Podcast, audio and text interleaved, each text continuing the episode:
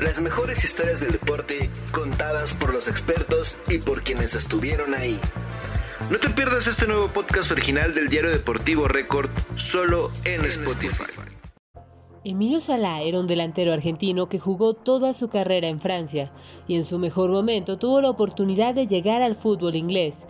El Cardiff City pagó por sus derechos para llevarlo a la mejor liga del mundo.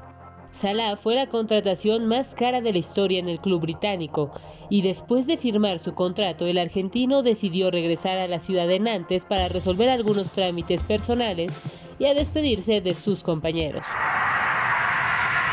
En su vuelo de regreso a territorio británico pasó lo inimaginable. La avioneta que transportaba a Emiliano simplemente se perdió el 21 de enero del 2019.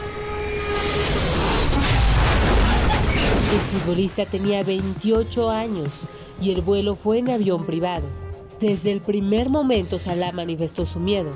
Esto se dio a conocer gracias a un audio que envió a sus familiares. Hola hermanitos, ¿cómo andan loquitos locos? Hermano, estoy muerto.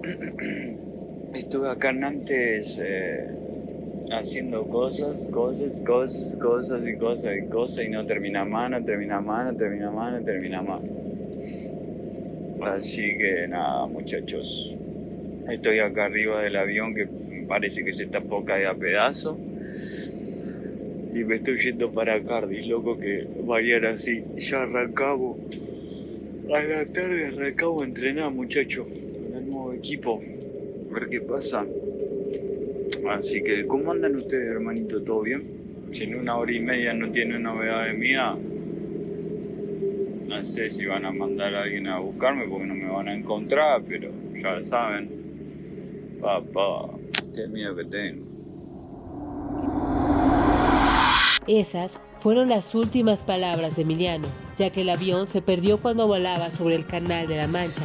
Se dio a conocer también un audio del piloto, donde manifestaba su nerviosismo, ya que había escuchado una detonación. El avión desapareció de los radares cuando ya se encontraba a 2.300 pies de altura, es decir, a 700 metros aproximadamente. Desde el primer momento se especuló de su caída al agua y se comenzó la búsqueda, pero lamentablemente no era nada sencillo.